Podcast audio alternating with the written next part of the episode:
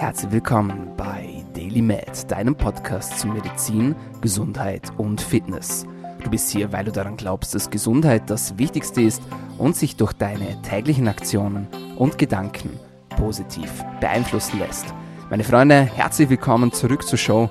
Mein Name ist Dominik Klug und dieser Podcast soll deine Gesundheit verbessern. Dafür haben wir auf wöchentlicher Frequenz Gesundheitsexpertinnen und Experten zu Gast und wir wollen, dass du dadurch gesünder, besser und länger leben kannst. Bevor wir reinsteigen in die Themen, gibt es den kleinen Deal, die die schon länger zuhören, die kennen das. Ihr sollt mir pro Episode, die euch gefällt, einen Freund oder eine Freundin bringen. Das ist auch schon alles. Dafür spammen wir euch nicht zu mit irgendwelchen Werbeprodukten. Wir versuchen euch nichts zu verkaufen, klauen euch keine wertvolle Lebenszeit, sondern gehen direkt rein in die Themen und so machen wir das auch heute. Wie ihr das Ganze macht, ist euch überlassen. Gebt uns einen kleinen Shoutout, markiert uns auf Instagram at Klug, Hashtag DailyMad oder ja, erzählt einfach, wenn ihr das nächste Mal bei Freunden sitzt und wenn das Thema Gesundheit aufploppt, hey, da gibt es doch diesen Podcast. Und das ist auch schon alles. Mehr wollen wir gar nicht von euch. Und with that being said, habe ich heute seit langer, langer Zeit wieder mal zwei Gäste im Podcast. Das ist ja noch gar nicht so häufig vorgekommen. Aber auf diese beiden bin ich besonders stolz, dass sie jetzt hier sind. Und ich sage herzlich willkommen bei DailyMed, die Ladies von Epifood, Stitchy und Feli. Ja, danke Dominik. Wir freuen uns auf jeden Fall dabei zu sein heute und sind auch auf deine Fragen sehr gespannt. Absolut. Ich freue mich, dass ihr da seid. Vielen Dank für eure Zeit. Ich kann es kaum erwarten, in eure spannende Welt einzutauchen. Die Recherche hat sehr viel Spaß gemacht. Ihr habt euch mit epigenetischer Ernährung beschäftigt, beziehungsweise das zu eurem Konzept, beziehungsweise das eigentlich zu eurem Lifestyle auch gemacht, muss man sagen. Und das finde ich schon sehr spannend. Wir haben schon zwei, dreimal im Podcast über das Thema Epigenetik gesprochen, haben auch darüber gesprochen, wie wir es beeinflussen können. Und heute gehen wir jetzt direkt mal hinein in die Ernährung. Bevor wir das aber machen, würde mich ein bisschen euer euer Hintergrund sozusagen interessieren. Feli, ich fange ich fang mal bei dir an. Du hast lange Zeit als Model gearbeitet, beziehungsweise machst das immer noch. Was nimmt man mit aus einer Modelkarriere, wenn es dann wirklich Richtung Essen geht, sozusagen? Das ist ja immer wieder so ein bisschen im, im Disput, sage ich jetzt mal, und auch in der Kritik. Du hast offenbar einen Weg gefunden, das sehr gut zu kombinieren, sogar, also im Gegenteil, ja, das sozusagen noch weiterzugeben und weiterzuführen. Was hast du für Erfahrungen gemacht und wie spiegelt sich das jetzt in eurer Arbeit wieder? Also tatsächlich würde ich sagen, dass mich das Modelleben nicht sehr geprägt hat in meinem Essverhalten. Es, natürlich begegnet man dem immer wieder. Ich bin aber jetzt nicht in der Branche gewesen, wo ich gesagt habe, diese High-Fashion-Laufsteg und so weiter, das war nie meins, weil mir die Branche auch gar nicht gefallen hat. Also ich hatte da gar kein Interesse sozusagen, Fuß zu fassen. Da, wo, und das weiß man ja wirklich, dieses Hungerhaken, Abmagern, ähm, ja, ganz groß ist, sage ich jetzt mal äh, auch diese berühmte Kleiderständer-Thematik, sagt man ja immer. Ich war meistens in der Werbebranche, das war mir meistens besser bezahlt, die Leute waren cooler, die Arbeit hat mir Spaß gemacht. Äh, dementsprechend äh, war es meistens so die Branche. Klar, ich habe das auch schon mal so berührt, ich habe das auch mitbekommen, äh, auch Freundinnen von mir, quasi der Kreis im Modeln, die sich mit dieser Thematik auseinandergesetzt haben. Ich habe aber relativ früh für mich auch gemerkt, es gibt einfach Sachen, die passen nicht zu dir. Die passen nicht wegen deiner Größe nicht, die passen einfach wegen dem Gesamtkonzept, Gesamtkonzept nicht. Die wollen halt dann blond, bist braunhaarig. Die wollen halt dann klein und bist groß. Die wollen halt dann große Brüste, ich habe kleine Brüste. Also weißt du so, das ist, das sind, sind so, so Kleinigkeiten. Ähm, und das ist, geht jetzt vom Aussehen her und dann kommt ja noch der Charakter dazu. Ich denke, es buchen viel mehrere Kunden über Charakter, als man eigentlich denkt. Da ist schon ein Eindruck dabei klar, wie gesagt, diese eine Thematik mit der Fashion, wo du sagst, es sind wirklich nur Kleiderständer in Anführungsstrichen, da wird anders gebucht, sage ich jetzt mal. Aber normalerweise, und da wandelt sich ja auch viel, wird auch viel mit dem Charakter ja, gebucht, was natürlich auch schon definitiv wichtig ist und ich denke ja auch für die Marke dann auch wichtig. Dementsprechend, ja, ich war da nie so, dass ich mich das irgendwie in dem Sinne berührt habe, muss ich sagen, aber ich habe eine relativ ausgewogenes Verhältnis zum Essen, muss ich sagen. Hatte ich schon immer. Mein Papa ist Homöopathiker gewesen, früher praktizierend, ähm, jetzt mittlerweile nicht mehr. Und so bin ich immer Naturheilkunde, die Homöopathie, ein bisschen Ayurveda, das war alles so ein bisschen altertümlich für mich, war aber irgendwie auch cool. Also zum Beispiel ähm, ich habe in meinem Leben noch nie Antibiotika nehmen müssen, ja, toll, toll, toll. Ähm, weil mein Papa halt das so irgendwie immer mit mir irgendwie hingekriegt hat. Also auch schön und habe halt auch gemerkt, das hat irgendwie definitiv Hand und Fuß, auch wenn ich vielleicht die Ansätze teilweise nicht verstanden hatte, habe das aber dann so im Laufe des Lebens irgendwie, ja, einfach so mitbekommen, das funktioniert, das ist total interessant. Das sind auch so Sachen teilweise, die dann so in der Natur wachsen und dann kommt man ja ziemlich schnell drauf, äh, Ernährung, Gesundheit, äh, dass alles miteinander verwoben ist und dass alles in sich interessant ist und so kam ja auch dann irgendwann das Thema Epigenetik auf, dass man wirklich von allen Säulen, also von der Naturheilkunde, von der alternativen Medizin äh, bis hin zu äh, Naturheilkunde, alternative Geschichten, Schulmedizin einfach sehr interessante Dinge verknüpfen kann und somit einfach ein neues, sexy, positives Produkt schaffen kann und den Leuten halt auch einfach Anleitung geben kann, positiv gesund zu sein. Und so ist dann auch irgendwie so ein bisschen Epifood entstanden. Und später sagen wir dann auch noch, was es genau ist. Aber ich gebe das Wort mal an Alex weiter, wie sie dazu gekommen ist. Mhm.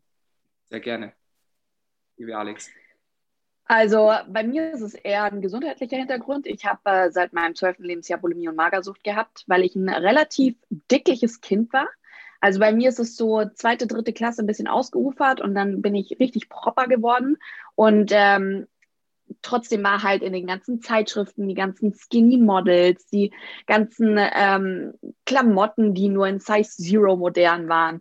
Und ich bin dann natürlich richtig schön in die äh, Falle getappt und ähm, weiß noch, ich hatte eine Zeitschrift in der Hand, wo halt eben stand Size Zero, der, ne, der neueste Trend. Und auf äh, Seite 16 stand dann ein Bericht von einer, die Sportbulimie hatte, wo halt dann genau beschrieben war, wie sie denn dünner geworden ist. Und ich dachte mir als kleines Kind, ah, so einfach geht es. Und dann bin ich da halt relativ schnell reingerutscht und habe dann relativ schnell Zuspruch bekommen, weil ich super dünn geworden bin. Und das war natürlich toll. Dann hat man immer weitergemacht und irgendwann wird es aber eine Abhängigkeit. Also dann war es nicht mehr nur, ich möchte dünn sein, sondern es war für mich der einzige Glücksmoment am Tag. Äh, ich habe wirklich meinen Tagesablauf genau darauf ähm, ausgelegt gehabt, äh, wann kann ich auf die Toilette, wann kann ich was essen und so weiter. Und ähm, habe dann natürlich äh, gesundheitliche Folgen verspürt. Ich habe schlechte Haut bekommen. Ich war jedes Jahr krank. Ich hatte jedes Jahr eine Bronchitis. Das war für mich Normalzustand. Und äh, es hieß halt immer beim Arzt, egal wo ich dick war, hieß es, naja, es sind deine Gene. Als ich andauernd krank war, naja, das sind deine Gene, du hast ein schlechtes Immunsystem. Es wurde immer irgendwie beim Arzt darauf geschoben, was ich natürlich dann hingenommen habe, weil für mich war es halt so, ja, was der Arzt sagt, das ist richtig.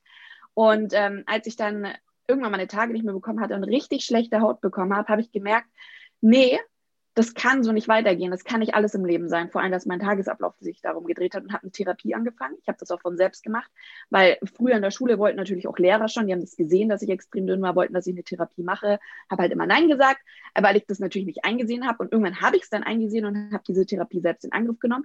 Und ich hatte eine sehr gute Therapeutin, die auch mich genau in diese Gesundheitsschiene gebracht hat, die gesagt hat, schau dir an, welche Folgen das hat, setz dich mit deiner Ernährung auseinander.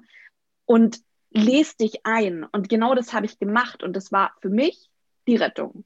Und dann war das irgendwie, das hat so gemorpht. Ich wollte damals ein gesundes Café dann aufmachen.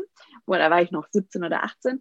Und ähm, haben die Fili und ich uns getroffen und haben dann zusammen diese Idee gesponnen und dann kam eins nach dem anderen, dann kam die Kochbuchanfrage, dann sind wir auf das Thema Epigenetik gestoßen und dann haben wir angefangen, so Sachen wie Kuhmilch, Weizenmehl und raffinierten Zucker auszuschließen und ich habe wirklich, das ist, ich kann es nicht beschreiben, aber allein der Ausschluss vom Zucker hat mir so viel mental gegeben, dass ich nicht mehr schwach geworden bin, was meine Rückfälle bei der Bulimie ange ähm, anbelangt haben. Oder ähm, dass zum Beispiel, als ich Weizen und Kuhmilch weggelassen habe, ist meine Haut besser geworden. Und äh, ab dem Moment wusste ich, das ist das Richtige und das müssen wir verbreiten. Vielen Dank, dass du das geteilt hast und äh, ja, unglaubliche spannende Geschichte auch. Kanntet ihr euch davor schon? Klassensprecherseminar 2009, glaube ich. da haben wir uns kennengelernt. Okay. Da waren wir zwar noch nicht so richtig befreundet, aber dann äh, mit der Zeit sind wir dann beste Freundinnen geworden und haben schon so einiges miteinander erlebt. Eigentlich alles. kann ich mir sehr, sehr gut vorstellen. Ihr schreibt auf eurer Homepage, mit Epifood ist das Zeitalter vollendeter Ernährung angebrochen. Das hat die Vogue geschrieben. I mean, come on. Ja, geil. Das, das habe ich gesehen. 17.11.2017. Herzlichen Glückwunsch dazu. Danke. Nichtsdestotrotz, was steckt hinter diesem Satz, den ich sehr, sehr spannend finde? Naja, ich übernehme das mal ganz kurz. Mhm. Ich finde, man hat, weil ich habe zum Beispiel als Kind super viele Diäten schon mitgemacht, weil mein Dad neigt auch zu Übergewicht und hat jede Diät gemacht. Von Kohlsuppendiät bis zur, äh, ich esse nur Eiweiß oder gar keine Kohlenhydrate mehr, alles. Und es wurde immer von dieser einen optimalen Ernährung gesprochen. Das ist das Richtige, aber nichts davon hat geklappt. Und ich finde, in dem Moment, wo wir uns halt so super viel damit beschäftigt haben, ist einem bewusst geworden, es gibt nicht diese eine perfekte Ernährung, sondern jeder Mensch braucht eine andere Ernährung. Und das ist dann im Endeffekt diese vollendete Ernährung, die im Einklang mit dem eigenen Körper ist. Bei mir hat es noch so eine so weitere Geschichte. Ich habe meine Bachelorarbeit geschrieben und bin tatsächlich da zu dem Thema Epigenetik gekommen. Und ähm, damals hieß die Idee, das war ein Technical Health Device, und der hieß Sublime. Sublime heißt vollendet. Und ähm, so kam ich damals auch auf diese, äh, ah, okay, was ist vollendet in dem Sinne?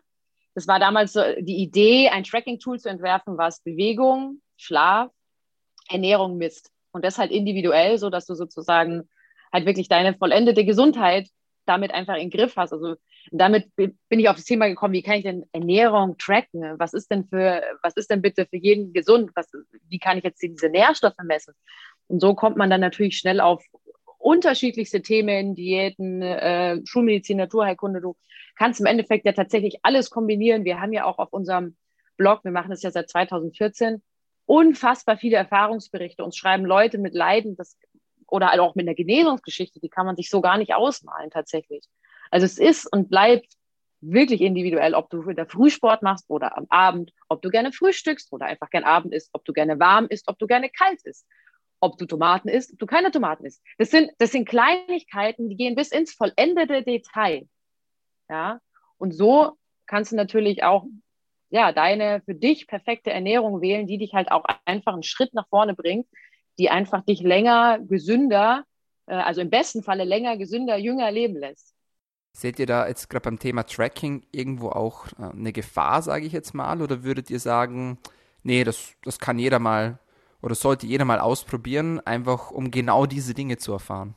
Ich glaube, wir leben gerade so ein bisschen im Zeitalter von, äh, wir haben Angst, unsere Daten herzugeben. Ich sehe das bei meiner kleinsten Schwester, die äh, 18 geworden ist da ist es ganz interessant. Das kommt jetzt gerade so wieder. Wir, also wir sind ja aus der Generation, ich bin 30, aus der Generation, ich gebe meine Daten her, FS Location, äh, La Location, FFB, also lauter solche Geschichten. Das war für uns MSN Messenger. Das war für uns so die neue Erfindung, so Internet, so einfach, es war einfach einfach und es war irgendwie cool und man hat halt irgendwie seine Daten einfach freiwillig hergegeben. Und so langsam kommt natürlich auch, hm, solltest vielleicht mal drüber nachdenken, was wird mit deinen Daten so gemacht schwierig, ja. Äh, ich denke schon, dass es die Gesellschaft an sich weiterbringen könnte, das Tracking, gebe ich ganz ehrlich zu. Es ist aber natürlich auch schwierig und das ist halt irgendwie wahrscheinlich liegt in der Natur der Menschen oder auch in der Natur der Wirtschaft in dem Sinne, das vielleicht auch zu nutzen für negative Geschichten. Zum Beispiel, wenn du einfach eine Krankheit hast, die du einfach, ich sage jetzt mal, die wirklich dann äh, einfach diese genetische Präposition hast und aber trotzdem wirklich viel gibst, aber vielleicht, und das weiß man ja nach wie vor, ein traumatisches Erlebnis in deinem Leben hast, ähm, aber trotzdem immer gesund gelebt hast. Du hast alles in dem Sinne gemacht, aber du hast dieses traumatische Erlebnis, nah, nahe Verwandter ist vielleicht gestorben. Das kann dich sowas von in oxidativen Stress versetzen und dich auch wirklich um, also verstehst du, was ich meine? Du kannst einfach davon eine Krankheit kriegen und es wäre ja irgendwie auch ja fast schon so ein bisschen unfair, wenn dann irgendwie so gewisse Krankheiten, dass du dann mehr in der Krankenkasse zahlen musst. Ich solche, ich sage jetzt mal, solche Dystopien werden ja gemalt, sage ich mal, dass der eine dann mehr zahlen muss als der andere, ähm, dass solche Geschichten entstehen. Ich bin mir noch nicht so ganz sicher, wie, wie ich das finden soll, gebe ich ganz ehrlich zu. Ich werfe es einfach nur mal in den Raum, dass sowas einfach auch mit den Daten passieren kann. Es, es sind auch easy Geschichten dabei, zum Beispiel wie es so Tracking-Apps für ähm, die Periode von Frauen, die man dann kostenlos runterladen kann. Und dann trägst du deine Periode ein. Jetzt ist es natürlich so, dass wir Frauen in gewissen Phasen der Periode ein bisschen anfälliger sind für Shopping, äh, ein bisschen zugänglicher sind für gewisse Dinge. Und das nutzen natürlich Online-Tools, um die halt Werbung auszuspielen. Ja, klar, wenn ich das nicht möchte, wenn ich sage, ja, das ist ja Link, äh, dann ist das natürlich bedenklich. Aber im Großen und Ganzen finde ich als Person, ich verwende selber auch einen Tracking-Ring, finde ich, man kann das für sich nutzen. Man kann da viel Spaß haben damit, man kann Krankheiten frühzeitig erkennen, man kann manche Krankheiten auch kontrollieren und beobachten. Und das ist eigentlich im Großen und Ganzen eigentlich ein sehr schönes Tool. Mhm. Ich würde jetzt einmal kurz darauf eingehen, wie wir es finden würden, wenn man wirklich tracken möchte, weil ich meine, im Endeffekt ist ja Tracken auch, wenn du ein Ernährungstagebuch führst. Das ist ja im weitesten Sinne auch schon Tracking. Ich glaube, da ist ähm, die Gefahr liegt darin, dass wenn man nur stumpfes Kalorientracken macht, dass man dann sagt so, hm, ich habe heute fünf Gummibärchen gegessen, das sind jetzt meine 100 Kalorien. So, man muss sich das so vorstellen. Man hat am Tag ich nehme jetzt mal einen Durchschnitt 2000 Kilokalorien, die man essen kann, äh, ohne zuzunehmen oder abzunehmen. Und es ist wirklich wahnsinnig schwer, in diesen 2000 Kalorien jegliche Nährstoffe aufzunehmen, die man am Tag braucht. Ich bin nämlich tatsächlich auch ein Kandidat, der ab und zu mal trackt, weil ich mich gerne überesse. Ich, ich kann einfach viel essen und manchmal esse ich auch über meinen Hunger hinaus. Deswegen habe ich einfach mal angefangen gehabt, das zu tracken, so ab wann ist eigentlich mein Kalorienbedarf gedeckt. Und während ich das gemacht habe, habe ich auch festgestellt, dass ich gerade so an meinen Nährstoffbedarf von, äh, von Mineralstoffen und Vitaminen rangekommen bin. Und wenn ich jetzt sage, hm, ich habe jetzt fünf Gummibärchen gegessen, das sind 100 Kilokalorien, die von diesen 2000 Kalorien weggehen, die keinerlei Nährstoffe enthalten. Und genau da liegt die Gefahr, dass man halt potenziell einfach auch einen Nährstoffmangel bekommen könnte oder einen, ähm, oder halt einfach in eine falsche Richtung abdriftet. Von daher klar, wenn man sich ausgewogen ernährt und darauf achtet, finde ich, Tracken ist okay, um einfach mal wieder so ein Gefühl für seinen Körper zu bekommen, weil wir dieses intuitive Essen auch ein bisschen verloren haben. Und darum geht es bei uns bei AP Food auch einfach so zurück zum intuitiven Essen, dass man sich nicht über isst, weil das auch nicht gut ist und dass man einfach das Richtige isst. Wir hatten da auch vor kurzem witzigerweise ein Experteninterview, weil Sitchi das schon angeschnitten hatte, zum Thema Emotional Eating und hat auch die äh, Ernährung mit einer Ernährungspsychologin, die dann auch gesagt hat, das ähm, Gefährliche ist bei solchen Geschichten auch, äh, wenn du halt dann wirklich dein Essen trackst oder aufschreibst, haargenau, dass du sehr ähm, emotionsregulierend bist. Und das ist wirklich eine Gefahr. Da kannst du in eine Gefahr gehen, die auch dann äh, Orthorexie nervosa heißt quasi. Da kannst du, also das ist ja quasi dieses, ich möchte übergesund essen sozusagen. Also wirklich, äh, es ist quasi, ich kriege schon eigentlich schon Angstzustände, wenn ich die Schokolade nur in meiner Nähe sehe so in die Richtung. Also dieses emotionsregulierende Essen, also das gesund, das esse ich jetzt.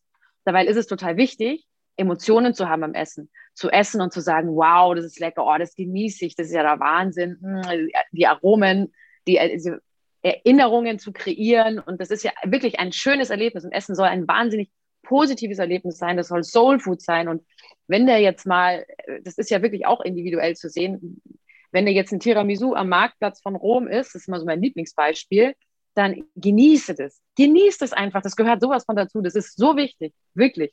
Ja, es interessiert niemanden, ob da, und wir verzichten drauf, Weizen, Zucker und Kuhmilch, wenn das da drin ist, essen wir dann auch mal, weil wir genießen das. Wir gönnen uns das, ja. Aber wir wissen das auch und das gehört dazu. Das gehört einfach auch zum Thema Epigenetik, weil es gehört zur Psyche. Aber es ist halt so ein Snickers im Auto braucht halt kein Mensch. So eine schnell gebackene Semmel mit Leberkast braucht halt kein Mensch. Also das sind halt solche Sachen, wo wir sagen, wir möchten einfach aufklären, wir möchten einfach bewussten Genuss kreieren und einfach anleiten Sachen äh, leckerer, toller Kulinarik. Ich muss jetzt auch noch ganz kurz was anhängen, ähm, weil wir nämlich gerade darüber geredet haben, Emotional Eating, weil ich auch vorhin gesagt habe, der Durchschnitt von 2000 Kilokalorien. Was man auch nicht vergessen darf, ist, Frauen werden ganz oft als kleinere, kleinere Version vom Mann angesehen, bei solchen Apps, Trackings und so weiter. was man nicht vergessen darf, wir haben einen Zyklus. Das heißt also, es gibt zum Beispiel Phasen im Monat, da brauchen wir mehr Kalorien. Das heißt also, wenn wir Hunger haben dann, und uns dann aber restriktieren, weil wir halt eben sagen, nee, ich darf für meine Kalorienanzahl nicht bekommen, dann kann es zu Heißhunger Heißhungerattacken führen. Deswegen das einfach auch mit einkalkulieren. Auf jeden Fall, ganz wichtiger Input auch. Gehen wir jetzt direkt rein in euer Konzept. Das heißt Rezepte ohne Kuhmilch, Weizen und Zucker. Kam da alles auf einmal? Gab es eine Reihenfolge? es macht total Sinn, natürlich, aus medizinischer Sicht. Wie kommt ihr, sage ich jetzt mal, mit einem Background, bei dem ihr persönliche gesundheitliche und medizinische Erfahrung gesammelt habt, sage ich jetzt mal, wie kommt ihr genau auf diese Kombination, die ja genial ist? Also witzigerweise, also, ich glaube, Alex hat vorhin da schon so ein bisschen angefangen, mit, äh, hat sie ja schon erzählt von ihrer, ich glaube, das sprichst du später selber auch nochmal drüber. Aber tatsächlich kam das wirklich alles auf einmal. also als wir unser Konzept entworfen haben, in diesem Sinne sind wir natürlich auf diese drei Lebensmittel einfach gestoßen, ähm, weil sie hochindustriell verarbeitet sind. Das ist, also im Endeffekt haben sie das alles gemein.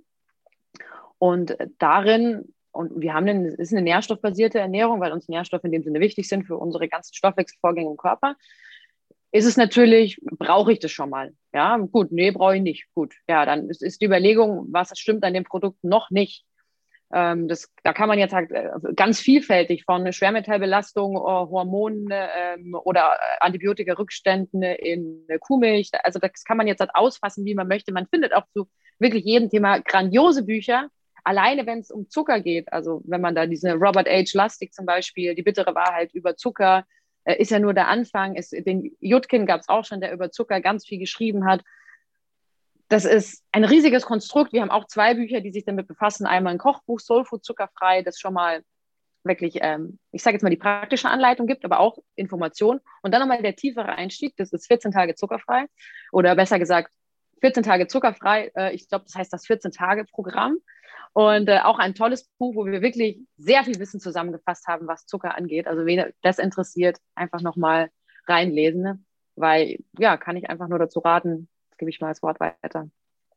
Ja, ich denke, das war auch sehr viel ähm, Erfahrungsberichte, die wir gelesen haben, die wir gehört haben. Ich habe vorhin schon erzählt, ich hatte super schlechte Haut. Und bei uns, ähm, wir haben ja ganz kurz noch wir haben ja dieses Konzept schon sehr, sehr lange. Also es gibt schon seit 2014 und wir haben davor schon relativ viel eigentlich in dem Themengebiet gearbeitet. Das heißt, wir waren auch noch relativ jung. Und äh, dementsprechend war das eine aus meiner Parallelklasse, die ähm, auch extrem schlechte Haut hatte. Und sie hat mir den Tipp gegeben, lass mal Kuhmilchprodukte weg. Und das war wirklich ein Schlüssel, als ich diese Kuhmilchprodukte weggelassen habe, dass meine Haut besser geworden ist. Und ich weiß noch, wie ich damals beim Hautarzt war und ich sie gefragt habe, kann es sein, dass es die Kuhmilch ist? Und sie meinte, und es war ein Glücksfall, dass ich diese Hautärztin hatte. Sie meinte, ich sage es dir ganz ehrlich, in den Schul, in den, äh, in den medizinischen Büchern steht nichts. Es gibt auch keine Statistiken dafür. Aber ich habe das schon öfters gehört. Also es kann sein, also wenn du das Gefühl hast, dann vertrau darauf. Das war dann so der erste Schritt. Dann bei Weizen, ich glaube, da war damals das Buch Die Weizenwampe. Fili, das hast du damals gelesen gehabt. Dann sind wir auf dieses Weizen. Perlmutter, kennst du sicher auch.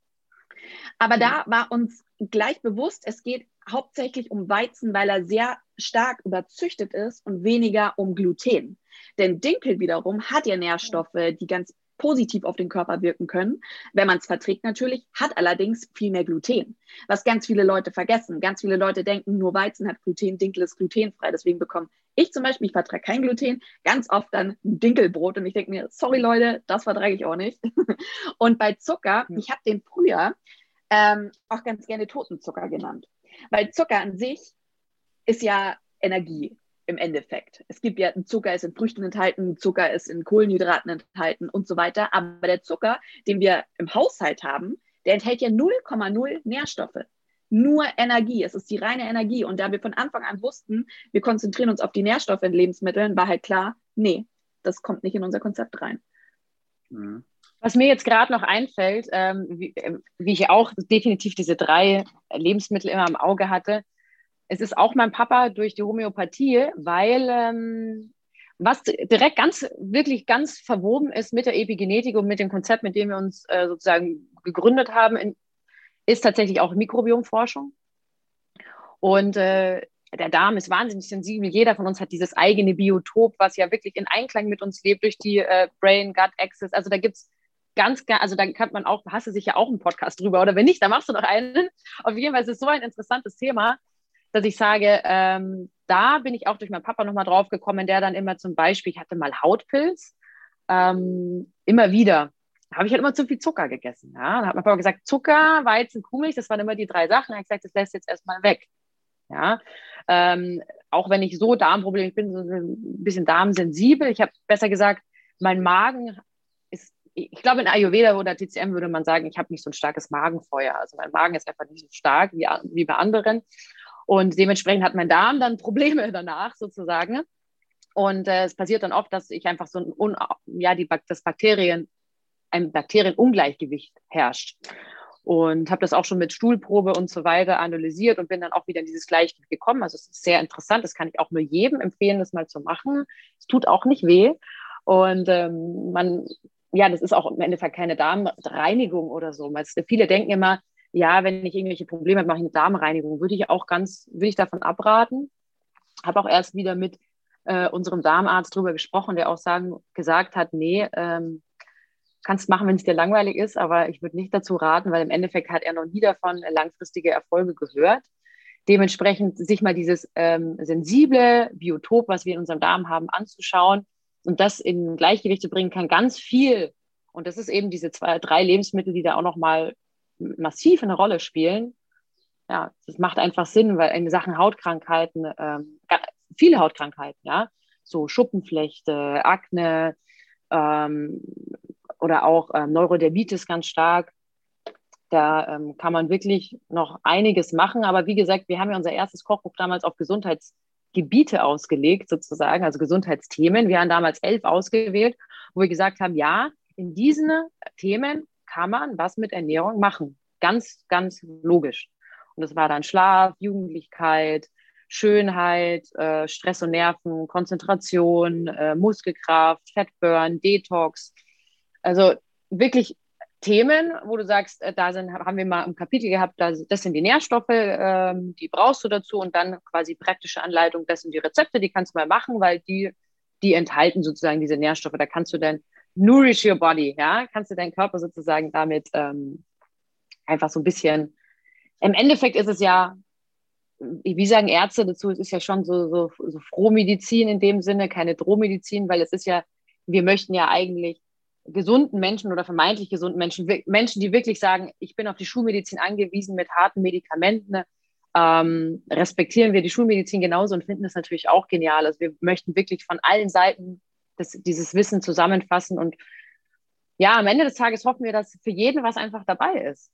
Ja, das ist sehr, sehr spannend. Was mich vor allem interessieren würde, ist, also Zucker weiß ja eigentlich schon jeder, dass es nicht gesund ist. Irgendwo hat es jeder oder jede irgendwo schon mal gehört.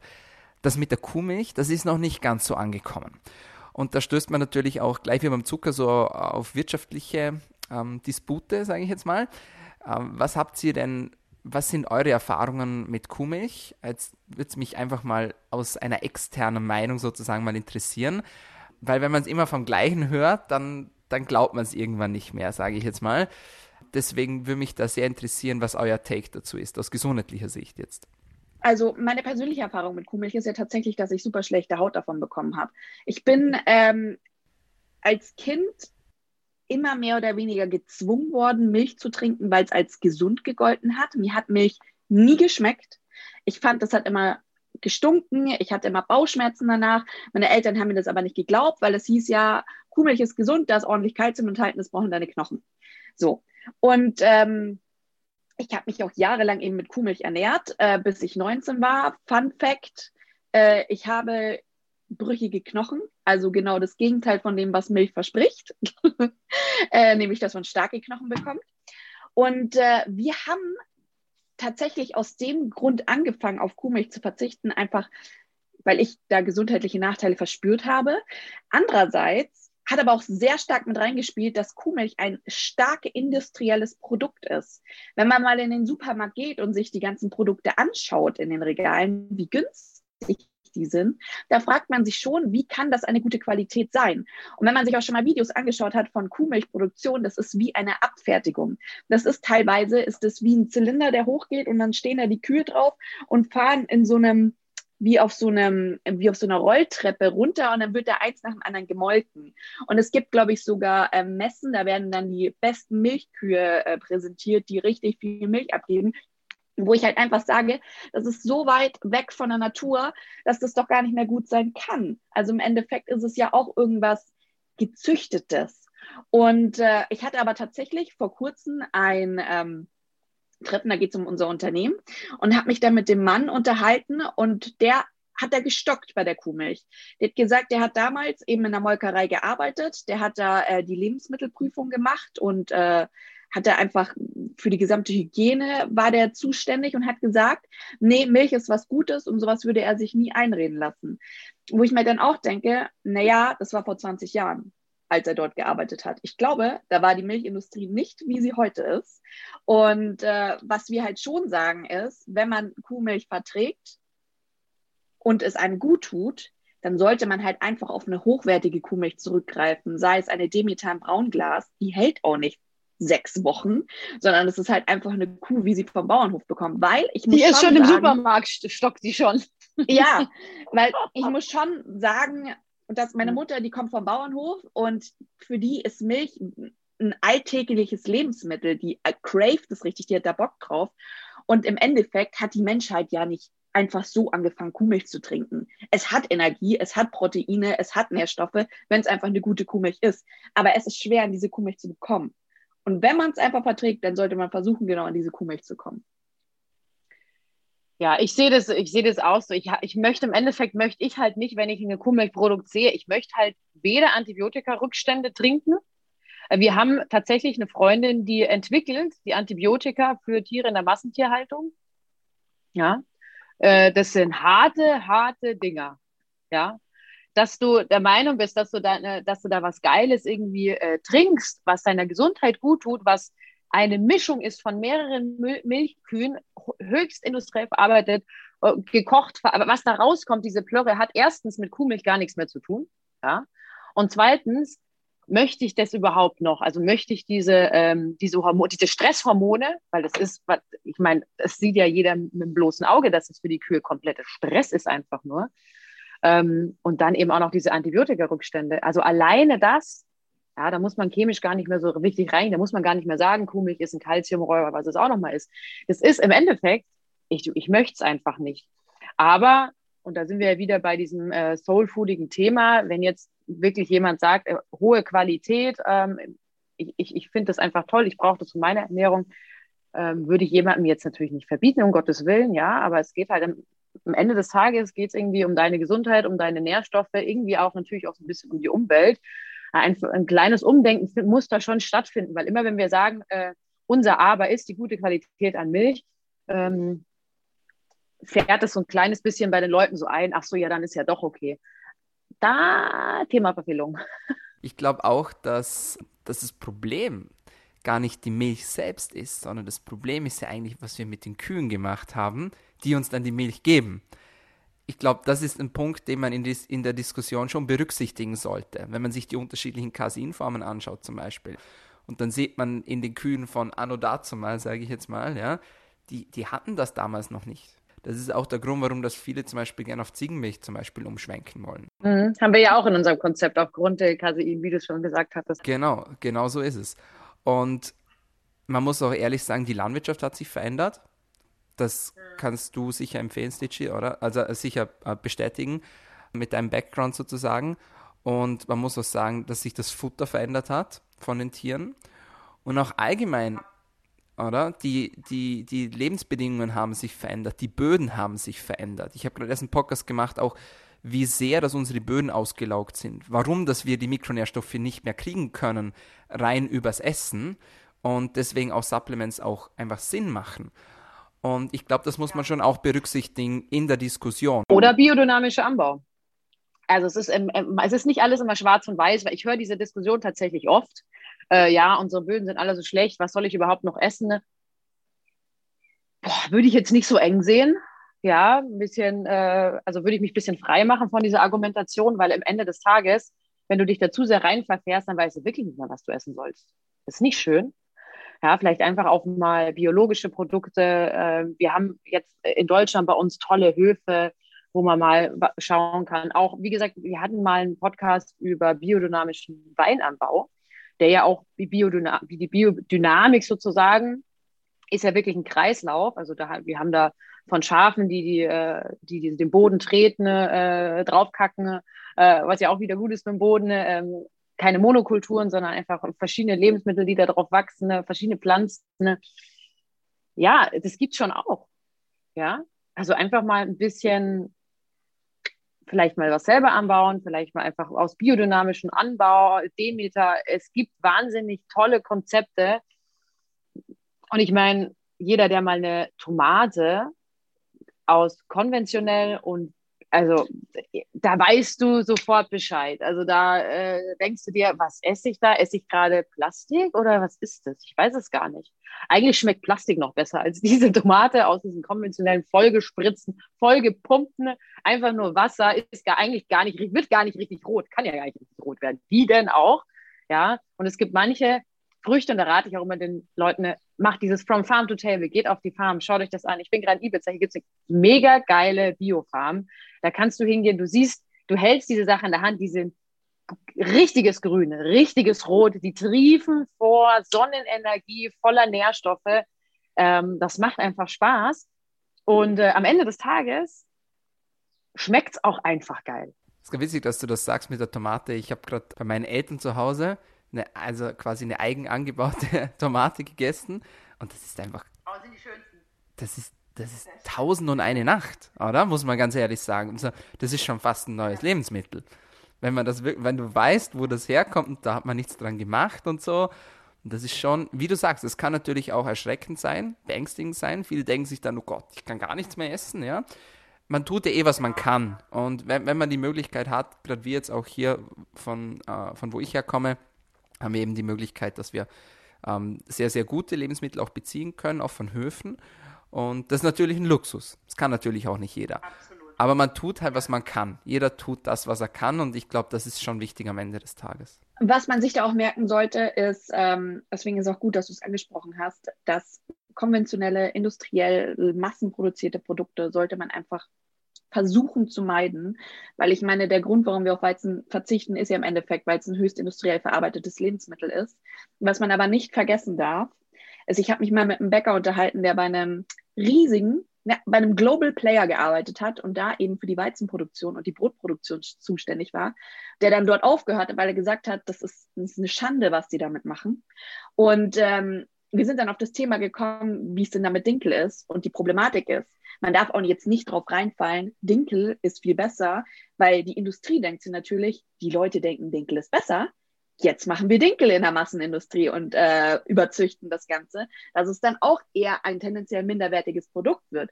Deswegen, wenn man einfach darauf achtet, dass es aus einer guten Quelle kommt, dann kann man auch zu Weizen greifen. Aber wie gesagt, es sollte einfach eine gute Quelle sein. Mhm. Ja. Ja, vor allem bei Brot. Ich finde, wir haben ja, eine, also ich weiß nicht, jeder, der mal im Urlaub war, weiß, ähm, vor allem so als, ich, als Deutscher, Österreicher, Schweiz, glaube ich auch, wir haben eine sehr, sehr geile Brotkultur. Also wir schätzen gutes Brot, wir lassen das lange gehen, also äh, meistens, ja. So, wenn wir an Brot denken, dann haben wir diese Kultur. Äh, in, diese ganzen Backshops, wo diese, diese Schnellaufback waren, wo wahnsinnig viel Hefe drin ist. Ähm, das ist ja, also was da generell alles drin ist, an Konservierungsstoffen, an Zucker, alles Mögliche, dass dieses Ding halt schnell hochgeht, ja, möglichst gut riecht, 25 Mal aufbackbar ist, das ist halt, also da kann man halt auch nicht erwarten, dass es halt einfach gut ist, ja. Das kann man halt einfach auch nicht erwarten. Du hast vorher von der biodynamischen Kultur gesprochen. Ist das für dich der Inbegriff von Bio? Oder wie ist da euer Take ja. dazu? Ich glaube tatsächlich, Biodynamie ist tatsächlich äh, die Creme de la Creme an Bio. Ja. Ähm, jeder, der sich mal die verschiedenen Arten von Bio angeschaut hat, weiß, dass ähm, Bio ist nicht gleich unbedingt besser. Ähm, es gibt äh, quasi Naturland, Demeter, Bioland, also das ganz verschiedene Arten von Bio. Ähm, kann man sich auch am Netz einfach mal anschauen. Also diese Unterschiede, die sind da super schön aufgelistet, was darf ich, was darf ich nicht. Ist vielleicht auch für manche Veganer ganz interessant, weil manche dürfen sozusagen halt äh, quasi Kuhscheiße, ja, Kuhdung ja, verwenden, manche nicht. Es ist wirklich, wirklich unterschiedlich und ähm, auch was in Sachen Pestiziden, ähm, generell auch natürlich auch in Fleischhaltung. Ja, Biofleisch ist auch Bio, ist nicht gleich Bio. Ganz großer Unterschied. Es ist immer dieses bekannte Quadra dieses Quadratmeter, wie viel hat das Hühnchen im Stall?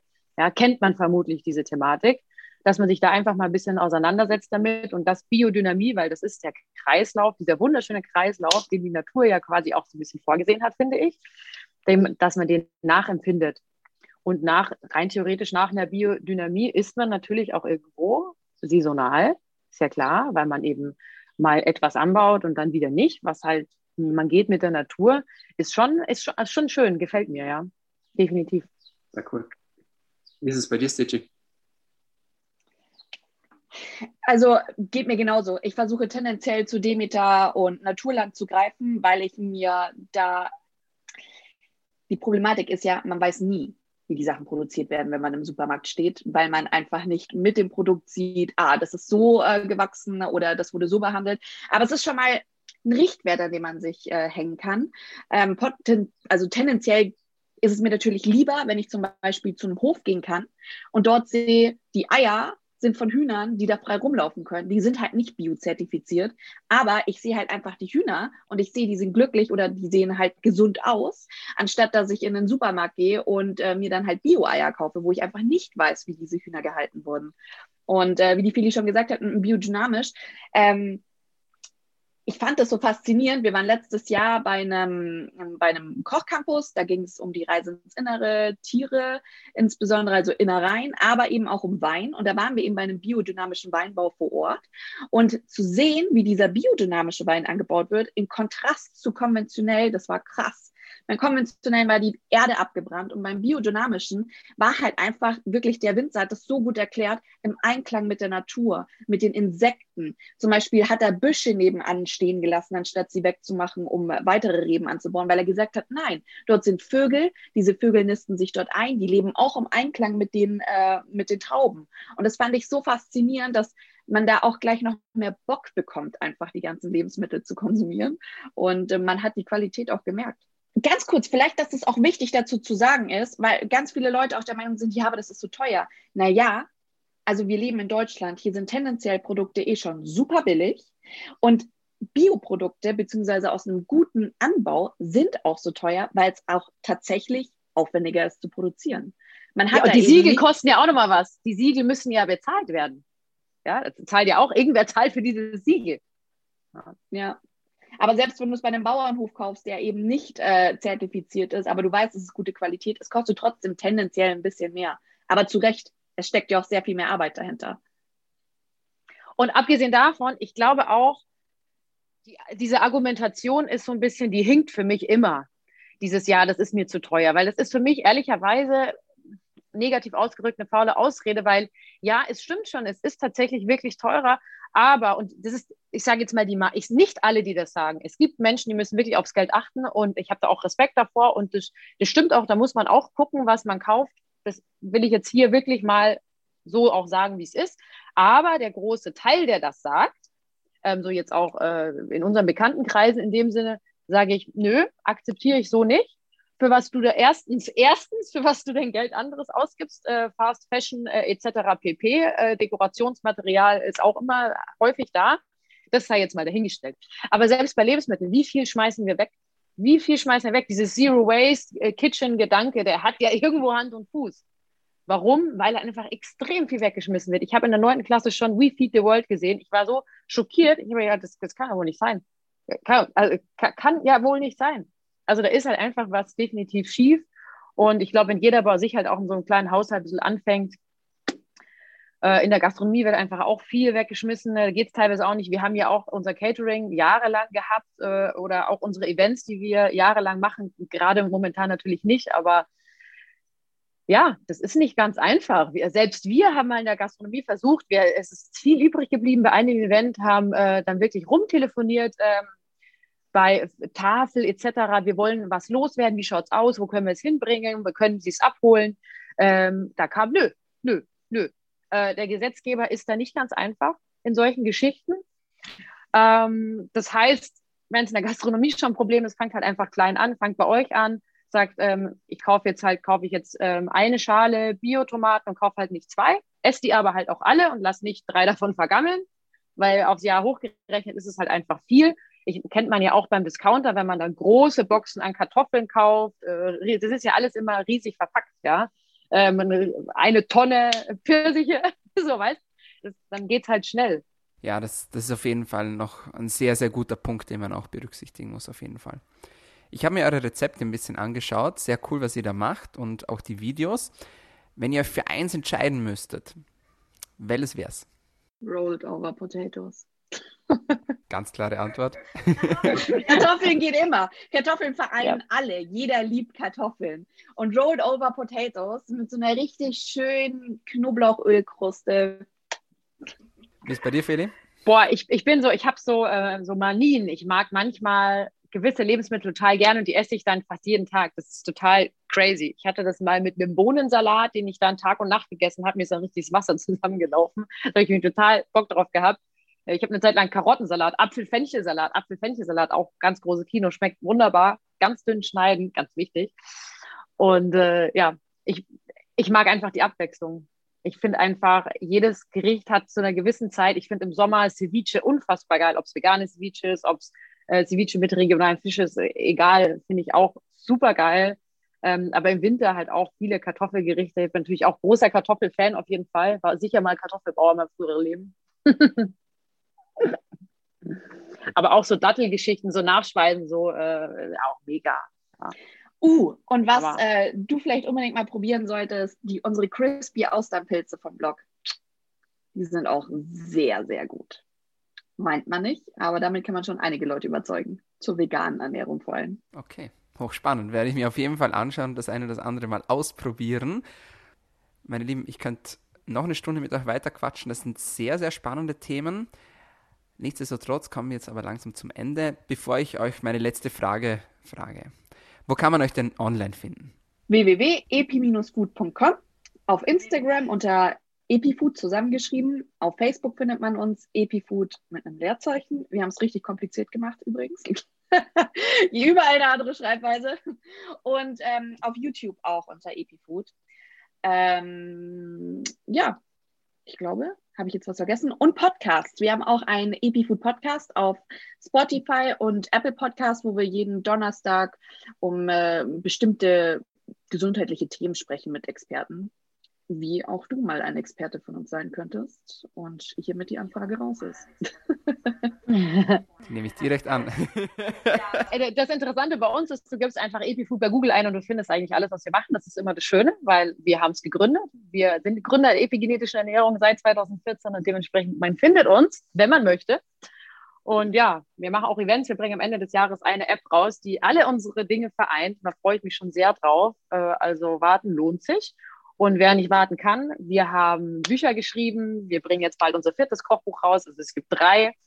Aber ja, auch vielen kostenfreien Content auch nochmal zusätzlich obendrauf, sozusagen auf unserem Blog, auf unseren Social Media Kanälen.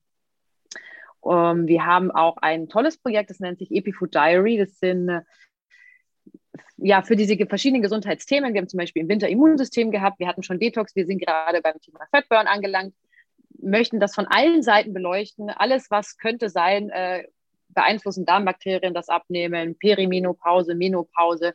Das sind ganz verschiedene Themen, einfach mal, um sich einen Überblick über dieses Thema zu äh, verschaffen, aber auch natürlich kombiniert, wie immer, mit leckeren, tollen Rezepten, die einfach für den Alltag sind. Sehr nice. Herzlichen Glückwunsch dazu. Meine letzte Frage an euch. Welche tägliche Medizin würdet ihr denn empfehlen, damit wir alle besser, gesünder und länger leben können? Äh, was meinst du mit Medizin genau in dem Sinne?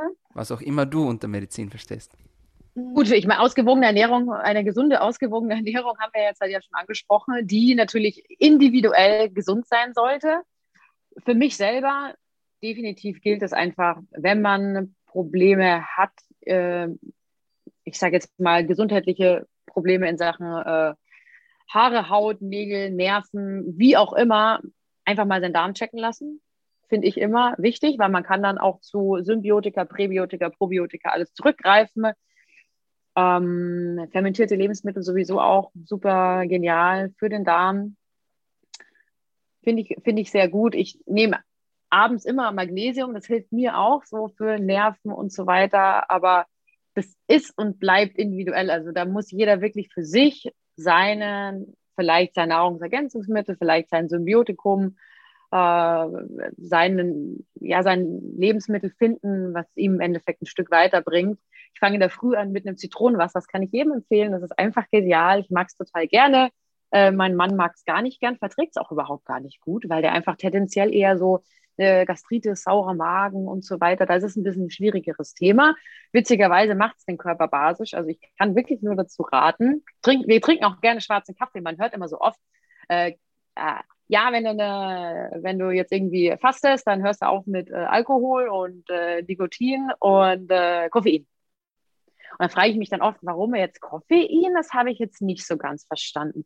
Klar, zu viel Stress den Körper. Ja, kennt man ja, dann schweißeln die Hände so ein bisschen. Der Blutdruck, das Herz schlägt. Ähm, dann ist einfach zu viel gewesen. Aber im Großen und Ganzen kann ich immer nur, schwarzer Kaffee ist nichts dran falsch, finde ich toll. Die Kaffee, Kaffeetasse am Morgen gibt mir total viel. Ohne Zucker, ohne Kuhmilch, muss ich nichts dazu sagen. Ne? Ja, Feli hat auch schon einiges zusammengefasst. Für mich ist es tatsächlich reflektieren. Einfach wenigstens 15 Minuten am Tag mal sich komplett auf sich konzentrieren, auf den eigenen Körper hören. Wo tut mir vielleicht was weh? Wo fehlt mir was? Ist es vielleicht meine Psyche? Ist es vielleicht Bauchschmerzen? Und ähm, dann versuchen herauszufinden, sei es in Form von Podcasts, im Internet kann man ganz viel lesen, da natürlich nicht allzu oft auf Dr. Google reinfallen, sondern lieber Leuten wie uns, EpiFood oder dir ähm, folgen, Dominik. Und ähm, wo ein Wille, da ein Weg. Wille kann Berge bewegen und hier oben fängt das alles an. Und da geht es auch um gesunde Ernährung und um die Gesundheit. Perfekt. Vielen lieben Dank euch für eure Zeit, für euren Input, für eure geniale Arbeit. Ich kann jedem, der zuhört, nur empfehlen, schaut euch das Ganze mal an, schaut euch die Rezepte an, Schaut euch die Bücher an, schaut euch die Videos an, da ist sicher für jeden und für jede etwas dabei. Und ich wünsche euch weiterhin ganz viel Erfolg bei eurer Mission zur vollendeten Ernährung. Danke ebenso. Und ich wünsche euch noch einen wunderschönen Tag. Ebenso. Danke dir auch und bis bald in Live und Farbe vielleicht. so, meine Freunde, das war's von uns für heute bei DailyMed, deinem Podcast zur Medizin, Gesundheit und Fitness. Wenn es euch gefallen hat, dann vergesst bitte den Deal nicht und wenn es euch besonders gut gefallen hat, dann klickt gleich auf den Abonnement-Button. Ihr findet uns auf allen gängigen Podcast-Kanälen, vor allem aber auf iTunes, auf Spotify und auf Soundcloud. Und jetzt sage ich auch schon vielen Dank, dass ihr wieder dabei wart und bis zum nächsten Mal. Bleibt gesund.